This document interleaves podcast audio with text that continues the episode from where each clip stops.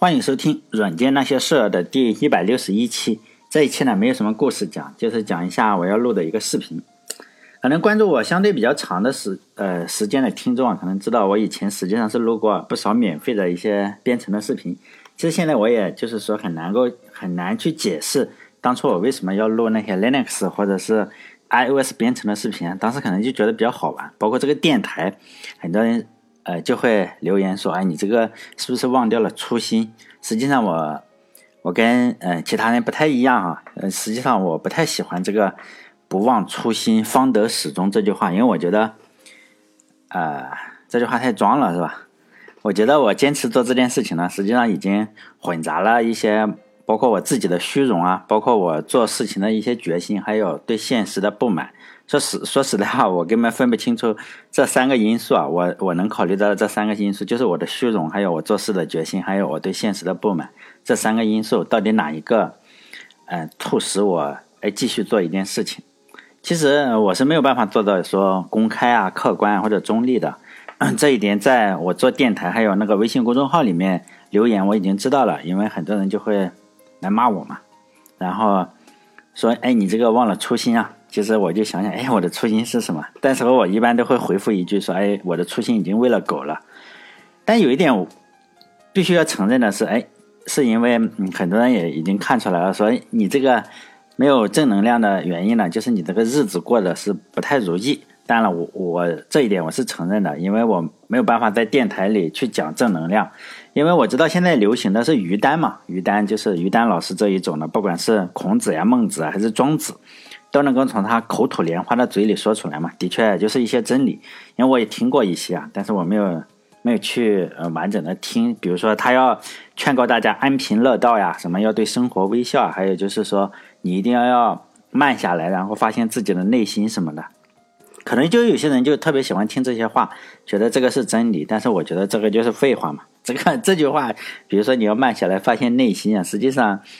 这个东西啊，就好像是过马路左右看啊，你这个一定要养成良好的学习习惯呀，或者是你好好学习啊，高考就要上清华或者上北大，这种就是一样的废话嘛。因为这种东西基本上道理我都是懂的，但是做不到嘛。因为我做视频也是这个样子，因为我做过一个系列啊，叫从 iOS。iOS 从入门到放弃，这个名字也就是起的这个样。我知道大部分人都会放弃学编程的，大部分人都会放弃，而不是说你坚持下来就会成功。所以我起了一个名字叫 iOS 从入门到放弃。这个视频呢，最主要的是教大家如何用，如何就是给给咱们的苹果手机上开发一个软件可以运行的软件。当时我是试图做到一直上架，呃，实际上没有坚持下去，因为不管书也好，还是培训班也好。实际上都是采用了于丹那一套嘛，就是那一套宣传，说你这个跟着我学三个月，或者是跟我学半年呢，你这个月薪几万块是跑不掉了。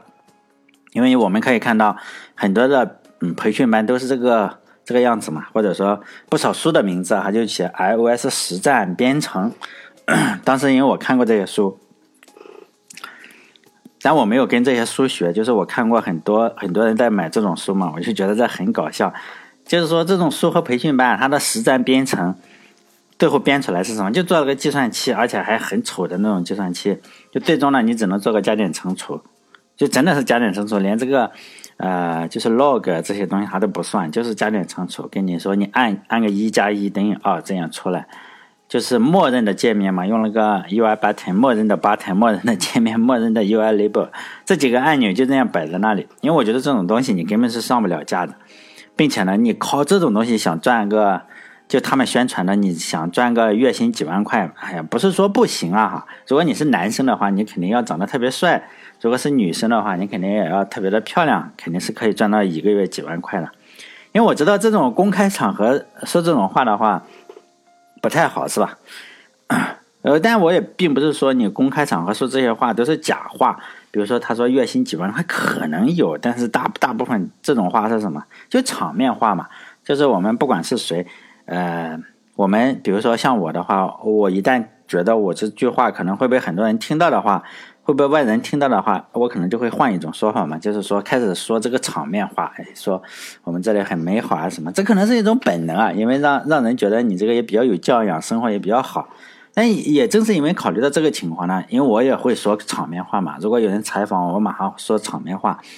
因此，当我在做这个编程视频的时候，我实际上是不太讲情怀的，就没有讲情怀，说我特别热爱这个东西啊，或者怎么去做，做了一个呃计算器也觉得特别好。实际上不是，因为我就想直接做一个真正的软件。我选择当时就是 iOS 从入门到放弃呢，我直接就是对着谷歌公司出的一个软件，就是 YouTube 嘛。YouTube 在 iOS 上，它出了一个客户端，我就准备就复完全复制它，因为谷歌做成那个样子，我就做成什么样子嘛。当时我就这样想的，因为我觉得这才是实战，而不是做一个计算器，你就好意思叫实战。当然，这就相当于我们练书法的时候嘛，就有个东西不是叫临摹嘛？我们小时候可能都会写过毛笔字，就临摹。我们对着谁临摹？就对着王羲之这些字临摹嘛。你就是哎，他写的什么样，我们就对着他写什么样。所以呢，那个视频我就是对着谷歌公司出的一个软件嘛，就它有什么功能呢？我也做什么功能。它的状态栏你看是红色的，那我也做个红色的。哎，它的好两种红色还不太一样交界处，那我也做两个交界处是不太一样的，因为它可以左右切换视图嘛。然后我觉得，嗯，我也应该用一个 UI Collection View 做一个可以左右切换的视图。当然，我我不确定他当时是用的什么技术做这个左右切换，但是我能做的跟他一样的效果嘛，或者。大差不差这个样子，包括他哎上下滑动，呃可能是用 UI Table View 啊什么这样，或者是一些自定义的组件。说实在，自定义组件并不难，但是呢，我我当时我忘了用什么，好像也是用 UI Collection View，因为我特别喜欢用这个组件，然后我就做跟它一模一样的呃效果出来嘛。但是技术可能不知道，不知道他用什么，但是我做的跟他应该是差不多样子的，就是 因为我我。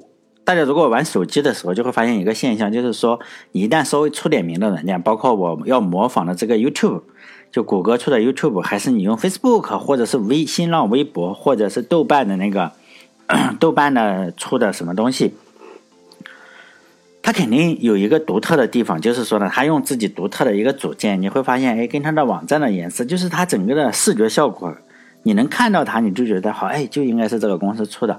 因此呢，它不用什么，不用这个默认的，不用说苹果公司给你出的这个默认的，从来不用这个默认的。呃，所以呢，但是我们可以找到的那些实战的书里，还有一些教程里呢，就喜欢就视频网上视频教程就喜欢，如果你要做个 button 怎么做，他就拿个鼠标在那个 Xcode 里，还拖一个 button 过来。呃，我们要知道，如果说这个默认的 button 的难度系数是一的话，那么你自定义一个 button 的这个难度系数啊，可能最少要五，可可能是它的难度是在五倍，但是所有的实战教程里都不讲。所以呢，当时我就出于这个这个原因嘛，也是对这个现实不满，包括我还故意起了一个这个名字，就是从入门到放弃嘛，因为我考虑过这个问题，那我也考虑过他们为什么会这样。包括程序员为什么？哎，最终的我们就喜欢用做特别简单的。我自己的解释啊，给自己给说服自己的一个解释，就是说，我觉得现在来说啊，程序员并不是一个特别高级的工种，应该是比较低档的。实际上，咱们程序员和建筑工人，或者是歌手或者画家，甚至那些炒股的那大娘，应大妈哈，我我们山东叫大娘，所以有时候我这不小心就会说出大娘出来，就大妈炒股的大妈，嗯，是一个工种，就是一个手艺活。就是你要动手去做，哎，才能够学到东西啊。就像是一个建筑工人的话，他在盖楼的时候啊，盖楼就好像我们程序员写写软件，就比如说这个盖楼的人，如果他懂得这个建筑材料学，可能对他盖楼有一定帮助。如果他垒这个空心砖呀或者什么，他如果懂得这个建筑材料学，可能有一定的帮助，但是问题不大，问题真的不大。他懂不懂建筑材料学，跟跟他垒这堵墙实际上关系并不大。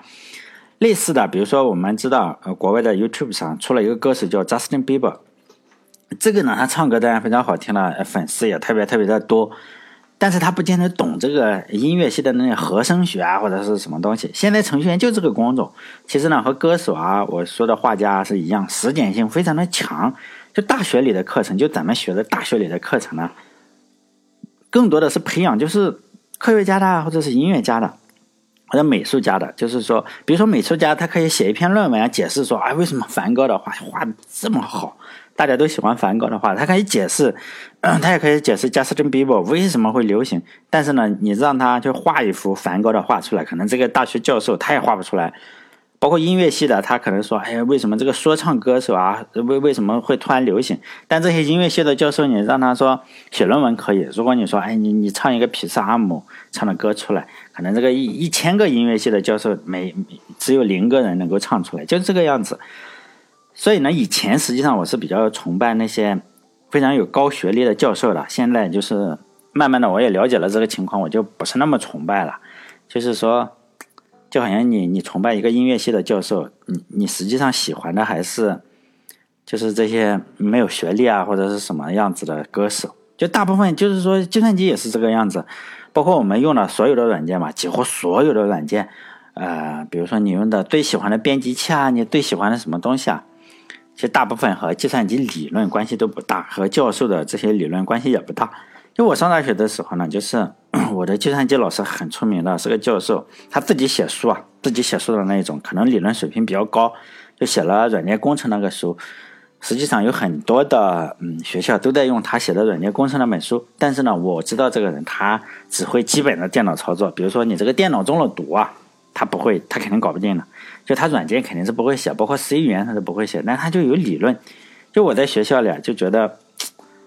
是吧？你这个学校里肯定是没有什么特别特别大的项目给他管嘛，因此呢，他这个软件工程就可能他读过其他的书，他翻译一下，然后他可能出了讲义啊，讲义又成了书，然后大家就觉得，哎，这个是个特别厉害的教授，然后他就给学生教这个软件工程嘛，然后大家可能就死记硬背一些知识嘛，比如说什么瀑布开发模型的优缺点啊。或者什么是 XP 的开发的优缺点，就这个样子。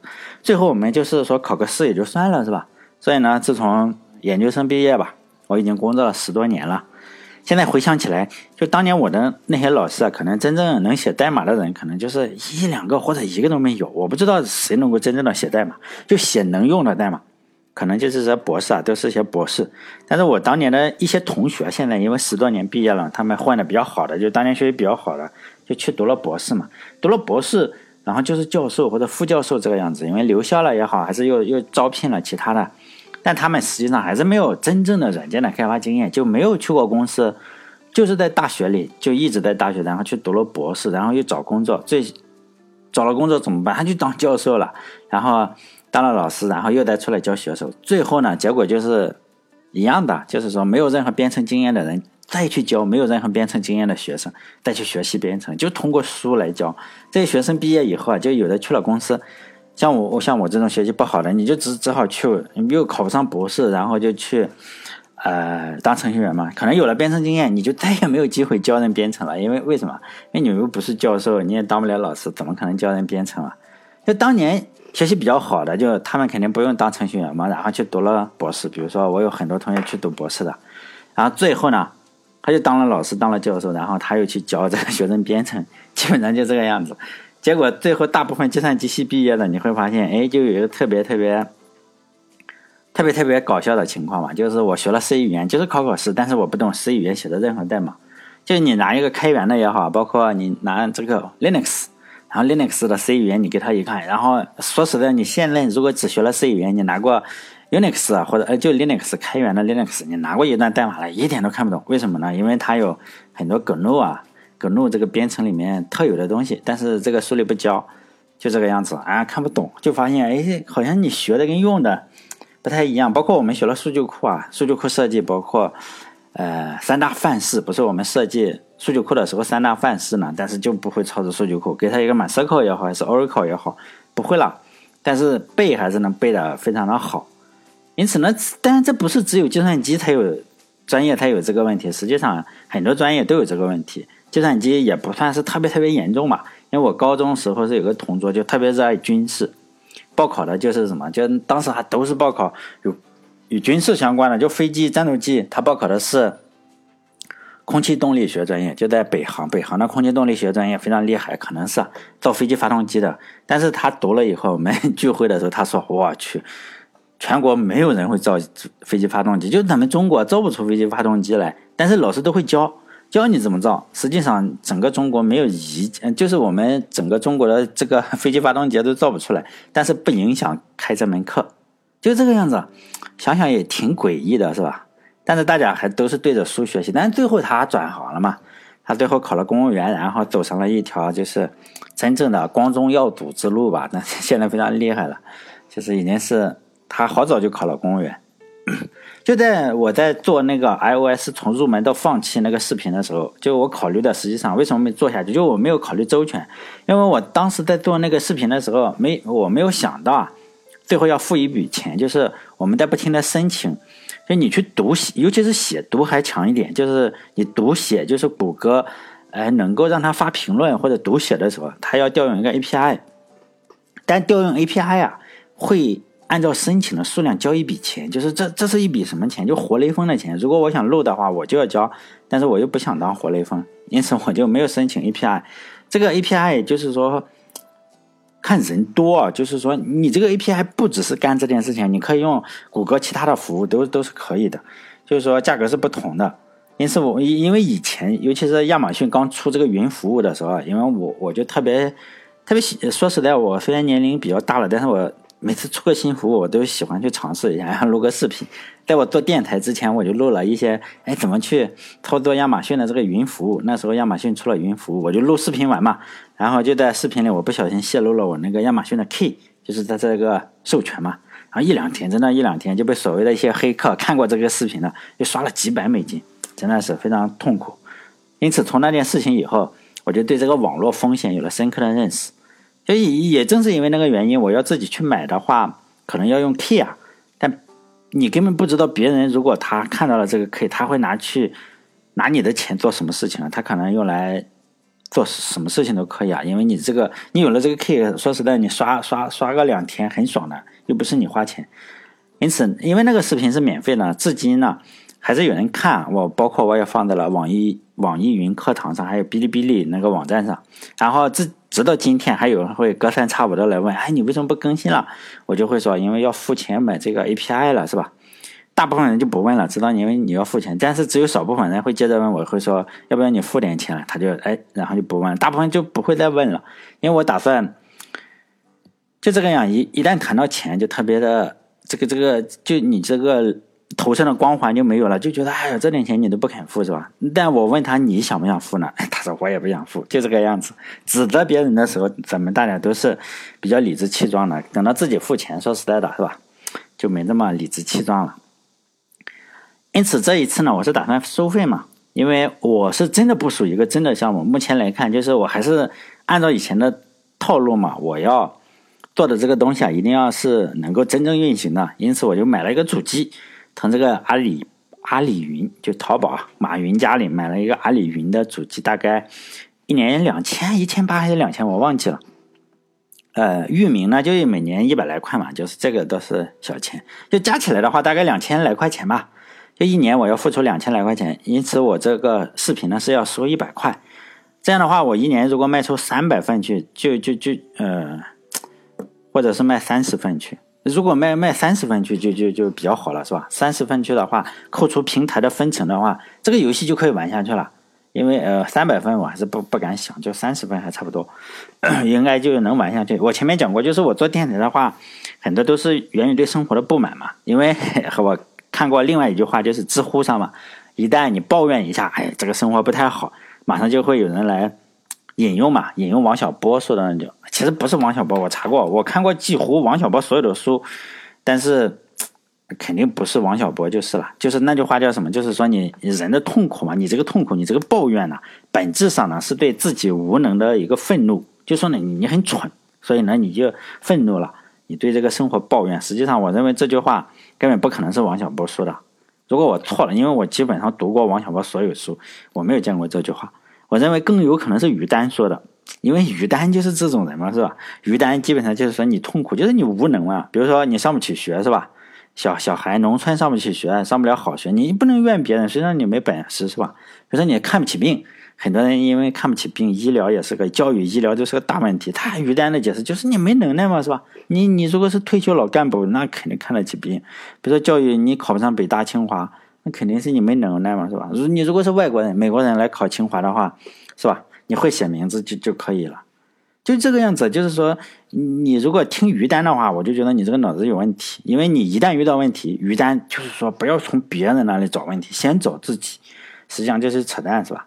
我要做这个视频的话，可能就是有一些 我的一些观点在里面嘛，就是我想在视频里说一下，就是哎，我认为的编程大概是什么样子，可能和书上说的或者培训班说里，呃，书上的培训班里的都不太一样，可能书上就比较正能量一点，培训班里也比较正能量一点，就是啊。培训班里不是经常会会说，哎，你这个要赚多少钱嘛？就是培训三个月，月薪一万块是没问题了，或者再学几个月就能成为高手这个样子。但是我整个视频里是没有这么正能量的，所以我就提前说一下，免得像我做电台一样老是来骂我。我我只是会把我对现实中啊，我对软件开发流程不满的地方。唉，就是抱怨的地方，都在视频里按照我认为更好的方法去改进一下。从开发流程上呢，我是按照我自己的这个想法做的啊。就开发流程呢，我稍微的改了一下。因为第一步呢，我是先定下需求来，这个肯定是第一步嘛。你不知道要做什么，那你那你做个屁啊！所以呢，不是按照常规的流程。下一步的话，很多都是公司来，都是按需求，要写了需求马上写代码，我认为这是很蠢的。因为要把写测试提到写代码前面来。就第二步呢，我是写测试；第三步呢，才是写代码；第四步呢，实际上在很多的公司都是找一个假的环境去测试，就假的嘛，大家都测试一下，有测试员，白盒测或者黑盒测试。我觉得这很蠢，就只是实际上可以取消掉。第四步呢，就是说一边上线一边测试，用真实的环境去测试。按这些流程，我有没有在公司实验过？实际上没有，就是要不然我就不去抱怨了，就实话。我得实话实说，是吧？我实际上自自己做的时候会会按照这个流程，在公司里为什么做不到这个流程啊？就没有能力嘛？我没有能力改变公司的开发流程，就是说，我个人觉得这个流程会更好，但是我在公司里是属于什么？就小蚂蚁，人微言轻，你这个对开发流程实际上没有什么发言权的。比如说哈，有很多时候我们就会很无奈，比如说，呃，美国，我知道美国就是一人一张选票选个总统出来，是不是特别好啊？但是，对呀，这我也觉得是特别好。但是你没有发言权，就只能抱怨一下嘛。幸好这个是不是说选票嘛？这个是软件开发，我自己可以做一些小项目的时候，我是按照这个流程来的。哎，我觉得还不错。就下面我还是来解释一下，为什么我觉得这个方法可能会有缺点，但是仍然比常规的那些方法要好。就第一步我就先不说了，因为肯定是要定需求，需求你这个不定也那就不行了，是吧？第二步就是说，为什么你要先写测试呢？我觉得写测试的话是搞清楚需求的一个方法，因为写测试啊，现在都自动化测试，写测试也比较容易写，比比写那个什么要好写，比写代码要好写。第一步啊，肯定比如说我有一个模块啊，需求里定了一个模块叫用户注册的这个需求，因此你在写测试的时候。如果你写代码的话，你脑子中没有一个真正的想法。但是在写测试的时候，你需要考虑到，哎，什么情况下能够注册成功，或者什么情况下不能够注册成功？比如说，你用户名应该应该包含哪些字符？包括电子邮件啊，要不要用？要不要包含一些不合法的字符？还有长度是不是不合法？比如说，你这个用户名不能是一位的呀。比如说 A B C D，你这个你 A 啊，那不行，你至少是六位或者是这个样子。包括密码，你有可能要。呃，包含，比如说你要包含大小写呀，或者是有一些其他的字符，哎，才可以，就这个样子。这时候写测试，包括最小的长度，你不能密码是两位啊，这个最小的长度应该是多少位？这些呢，就先写测试，把测试用力写好之后，可能你写个二十条这个样子，然后你就脑子中对这个这个需求就会更清晰了。当然了，我认为会更清晰，因为你写了很多的测试，你知道大概要实现什么功能，然后在写代码的时候啊，实际上。就会好写很多，而且也会不会出那么多 bug。比如说，你就没有想的那么清楚，然后就去写了代码，然后呢，马上就被人打回来。因为做测试的爽了，是吧？一下子给你十条改进意见，你还不高兴？程序员也不高兴嘛，因为你来来回回来搞，一会儿他又提个意见，一会儿一个提，就不停的返工，还搞得还关系不好。现在因为有一种技术，就自动化测试嘛，我们可以写了这十条、十几条的这个。测试呢，我写一下我就自动化测试一下，这样的话，呃，人际关系还搞得比较好。写了以后嘛，改进嘛，然后跑一遍，心里也有底。然后呢，写代码也会写的比较快。就写完了代码以后啊，就跑一遍测试，我就觉得。就可以上线去测试。我为什么说上线测试啊？不是直接上线，就是部署了以后测试啊。这个并不是说马上上线让用户用啊，是测试。因为在公司里有一种 bug 叫什么？哎，在我的电脑上能跑，为什么到你电脑不能跑？就这个样子。在我这里可以，在你那里为什么不行？但是比这种 bug 更好一点的 bug 是什么？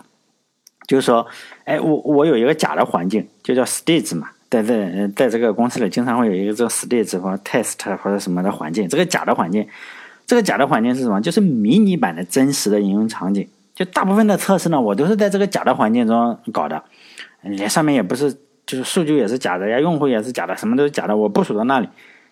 就这个样，我认为根本没什么用处。我来讲一下为什么用处不大，不能说完全没用处，就是用处不大。就第一点，这个假的环境规模非常小，就类似于一个沙盘吧，非常非常小。一般情况下，数据都是假的。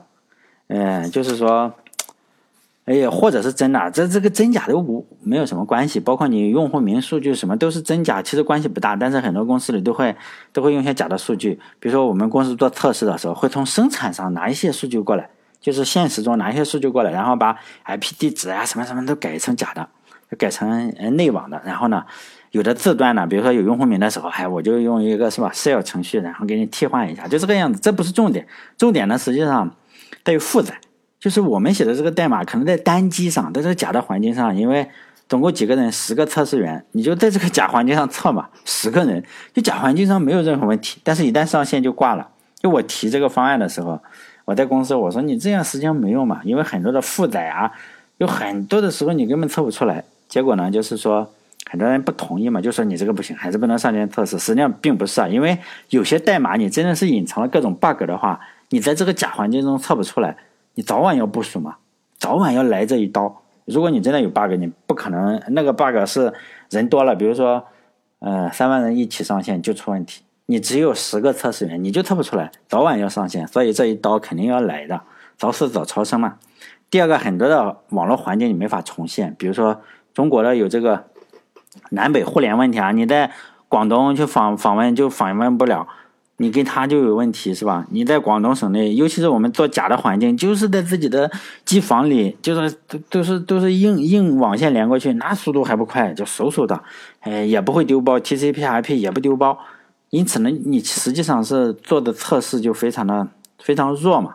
但是如果我们用生产环境来测试的话，当然生产环境我没有说完全是完全是缺点啊，就是我觉得优点缺点都有的，我们可以仔细考虑一下。反正我想到的缺点都是可以用一些办法来避免，比如说最容易出现的部分，就第一步我已经写了测试，我已经写了二十种方法是吧？二十种测试已经通过了，那最容易出的部分，写代码的时候已经测好了，测过了。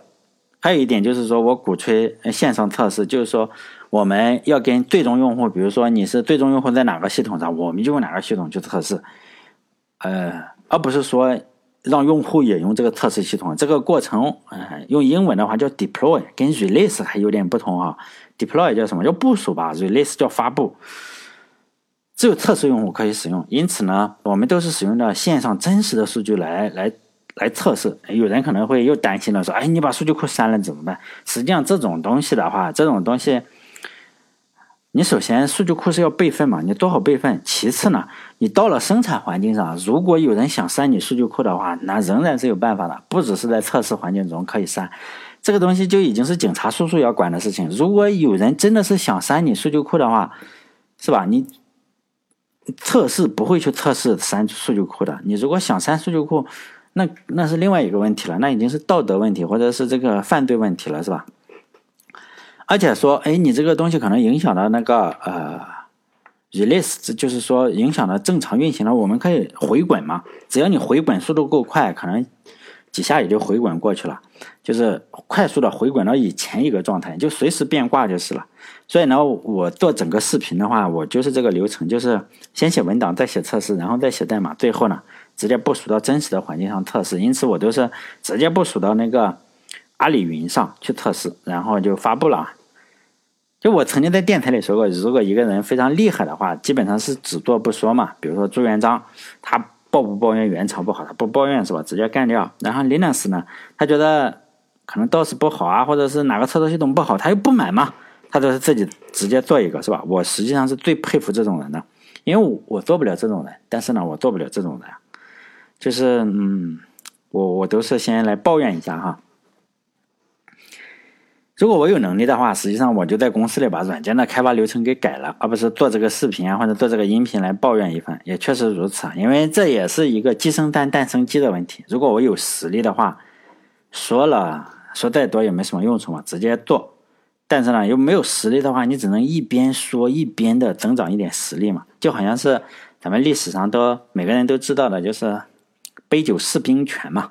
表面上看是这个赵匡胤嘛，举了一举了句酒杯，啊，还有，大家就说，哎，大哥都服你，我们把兵权都交给你。实际上这百分之百不可能的，大家想一想，百分之百不可能。因为公司里改个软件开发流程的话，你都是要靠实力的。你一个国家谁当皇帝，谁掌握兵权，这么大的事情，当然也是百分百靠实力说话。如果大家看历史的话，就知道赵匡胤举起那杯酒来之前呢。实际上他已经搞定了很多的刺头，那些不太服他的人，他都搞定了。比如说石守信啊，包括傅延清啊，他都已经搞定了。就是说，他们只要肯放下兵权的话，这些人啊，这些刺头肯放下兵权的话，只有一个原因嘛，就是你如果不放下兵权的话，你就是没命了嘛。肯定不是说，哎，赵匡胤老哥，你这个长得太帅了，是吧？我们我们我们服你，就是说你不放下兵权，我放下兵权是因为你长得帅，不可能的。但长得帅当然是很有好处，长得帅肯定是有好处的。因为我上学的时候米饭，我们上学的时候去了店里吃饭，这个米饭是免费加的，你吃菜是付钱，免费就付一份钱，你吃两碗也是一一份钱按份。就打饭的小姑娘就就觉得，哎，你这个长得帅不帅啊？决定给你加多少。我们班就有个大帅哥，是真的帅，真的很帅，比吴彦祖帅。然后他每次去加饭的话，人家小姑娘看到他长得帅，都会问他，哎，你要不要加你加？你要不要加点菜？然后这个帅哥就说：“哎，就加点菜吧。”实际上我们从来加不了菜，但是就是因为他长得帅，是吧？然后就会给他加一大勺这个肉菜，还有排骨什么的。没办法，是吧？人长得帅就是可以为所欲为。但我觉得在任何行业都这样，长得帅都是有优势的，我们也没法嫉妒这个天生的。但是最重要的还是实力嘛。像朱元璋呀，或者 Linux，，长得特别一般吧。朱元璋好像比较丑，雷纳斯嘛也长得鼻子这么大。还行吧，反正不是特别帅哥就是了，就这个样子。唉，所以有些抱怨。现在我已经录了六期了嘛，视频已经录了六期，但是现在还没有看到哪家平台肯收留我。就说我想传到上面收点钱的话，就是说还比较难。就算你收收呃收一点钱，然后把视频传上去，还是碰到一些麻烦。就是说，比如说我买主机的，以前的时候我没有做过这种事情啊。所以你买主机的话，这个倒不难，就是说你给钱就可以了。但然后呢，还有一个比较难的是域名备案，备案是有要求的，就各地都不同。就是你在山东啊，你在河南呀，可能每个省都不同，每个省的要求都不同。哎，还有你在新疆啊或者西藏又不同，就这样。比如说你的手机号码是 A D 的，就是一个地方。比如说你的手手机号码是山东的，因为现在手机号码换不掉嘛，因此你只能在山东备案。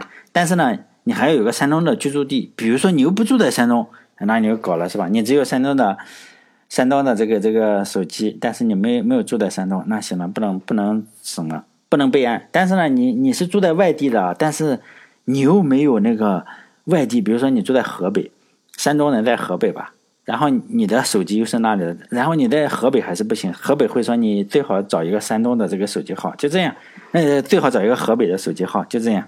但这还不是最差的。就这样，哎，非常的搞笑。个人备案的话，你备案了之后，你的网站只能做什么？就只能写感想，写写你每天生活的感想，不能留言，不能说让人留言，留言不行。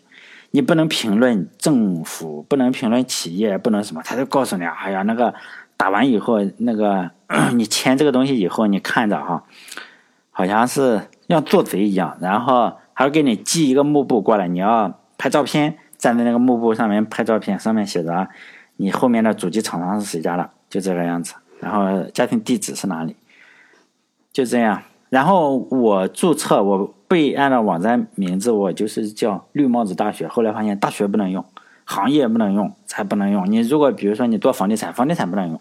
比如说美发，美发不行，美发是行业的这个什么标准。因此我备备份的网站的名字就取了一句诗，叫。春风又绿江南岸，哎，这就通过了。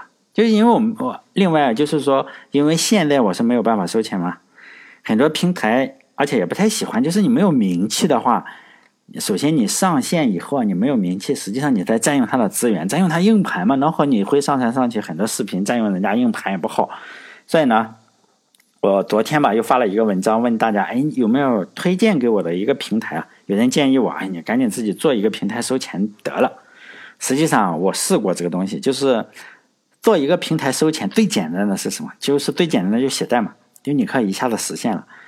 呃，最难的是什么？资质，就是你资质这个东西啊，就是你没有赚到一分钱，你又试图收钱的时候，你看那个申请条件，你什么网站可以收钱的这个申请条件，基本上就是感觉到有一大叠资质，好几好几页，你打印出来好几页的，然后我看了看就看烦了。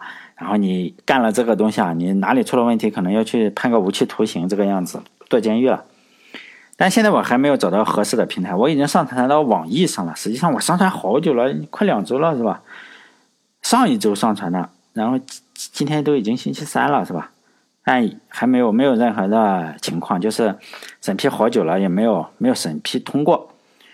哎，就是就这个样子。幸亏是他们。审批的是视频是吧？能看的视频不会变质。如果是审批那种能吃的食品的话，现在都已经烂没了，早就长毛了。就是说，如果它上线的话，我会在公众号里告诉大家，并且我也找找其他的平台啊，看看有没有平台能够收到钱，并且能够什么。如果真的是收不到，我就把这六期都上传到 B 站，然后再也不录视频了。真的，你收不到钱，也确实坚持不下去，而且。这个这个，因为我只续费了一年，大家用完一年也就算了，不不打算搞了。就是现在我已经放了两期嘛，两期到 B 站上面，就是哔哩哔哩网站。然后网址，因为这个公众号不能够，呃，公众号不能够呃说网址，不能念网址，大家可以在 B 站上搜一搜，搜搜我的名字，应该能搜到。就两期。说实在，呃，一做事情就会发现，哎，万事开头难。实际上也不只是万事开头难，以以后做起来。也许会更难吧。再说了，呃，如果大家喜欢的话，就关注我的微信公众号，看看这两期两期免费的视频。这个网址我写在公众号里了。然后就是帮我点点广告啊什么，起码就是能赚点钱。好了，这一期就到这里，再见。